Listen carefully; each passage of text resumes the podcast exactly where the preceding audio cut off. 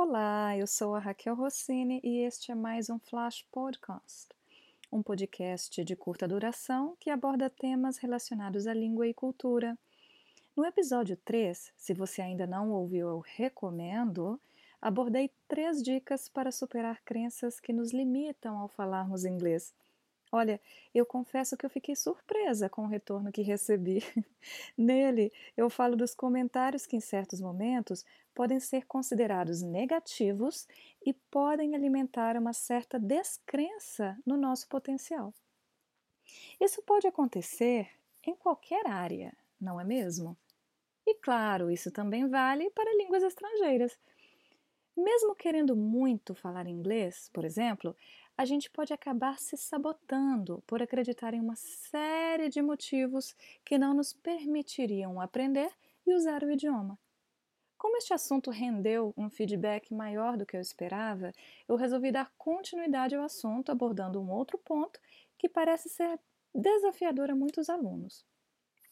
Achar que existe um jeito ideal de se falar inglês ou qualquer outro idioma. Veja, é claro que aprendemos o máximo possível sobre alguma língua e isso é importante, e sabemos os diferentes contextos de uso, de uso da linguagem é fundamental, ou seja, termos consciência sobre as melhores formas para nos fazermos entender, para evitarmos mal-entendidos ou algum tipo de ofensa é importante sim. Porém, eu me refiro aqui a pensarmos que existe apenas um jeito certo padrão ideal de falarmos inglês. Eu tenho um desafio para você. Eu vou colocar algumas vozes de pessoas conhecidas, falantes nativos do inglês. Veja se você consegue reconhecer essas vozes.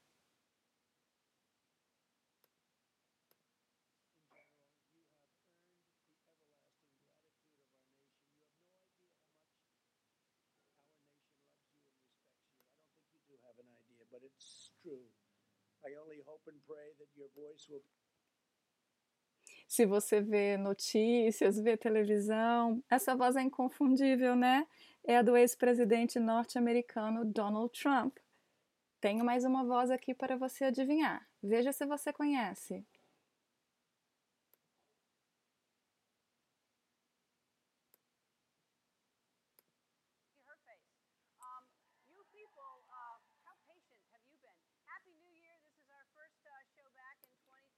Tenho certeza de que você identificou, claro, é da apresentadora norte-americana e comediante Ellen DeGeneres. E agora uma última para fechar, vê se você consegue identificar essa voz aqui.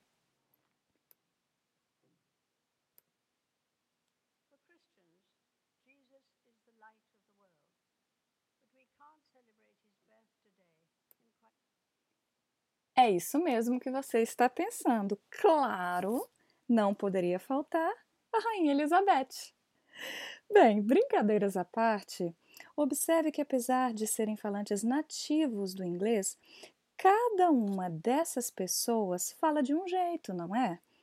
E é exatamente por isso que quem tem algum tipo de familiaridade com essas vozes consegue reconhecê-las. A nossa voz, o timbre, a velocidade, o sotaque são elementos que de alguma forma nos tornam únicos, estando relacionados talvez até mesmo aspectos de nossa identidade. Então, a reflexão que eu gostaria de fazer hoje é sobre trabalharmos o nosso jeito de falar, sem acharmos que precisamos falar igual a uma determinada pessoa. E se em algum momento você, digamos, errar entre aspas, no uso da língua, veja, esta é uma excelente oportunidade para você adquirir experiência.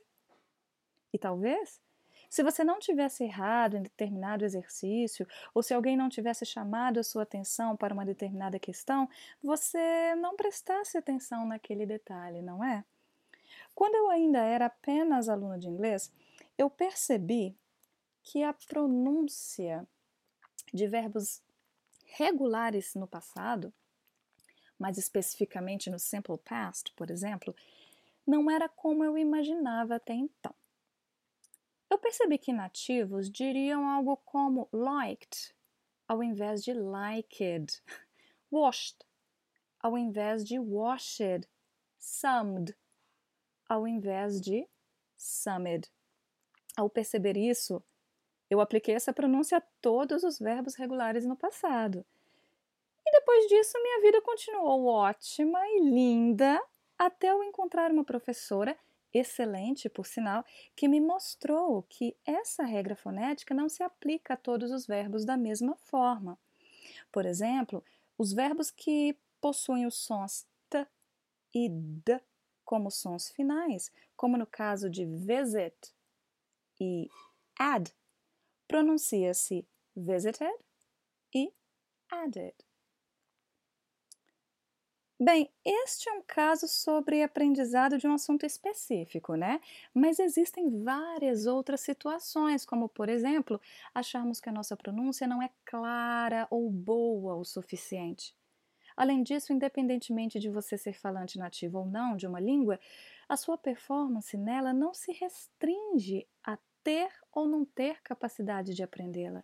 Talvez essa questão possa ter uma profundidade ainda maior se considerarmos as crenças de aprendizagem que possuímos, como eu discuti no episódio 3.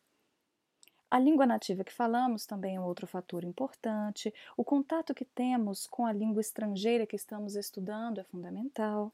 Enfim, a mensagem que eu gostaria de compartilhar com você hoje diz respeito a aprimorarmos e aprendermos constantemente mas também está relacionada a aprendermos com as nossas limitações e com os nossos desafios, usando-os como formas de valorização das nossas qualidades. Nossa, ficou lindo, né? Meio clichê, mas pode ser um incentivo, principalmente nos momentos em que a gente sente pouca confiança na nossa capacidade de aprender. E aí, gostou deste podcast? Caso sinta afinidade, compartilhe com seus amigos e me siga nas redes sociais. Rossini.raquel no Instagram e Raquel Rossini no LinkedIn, Twitter e Facebook. Até o próximo episódio!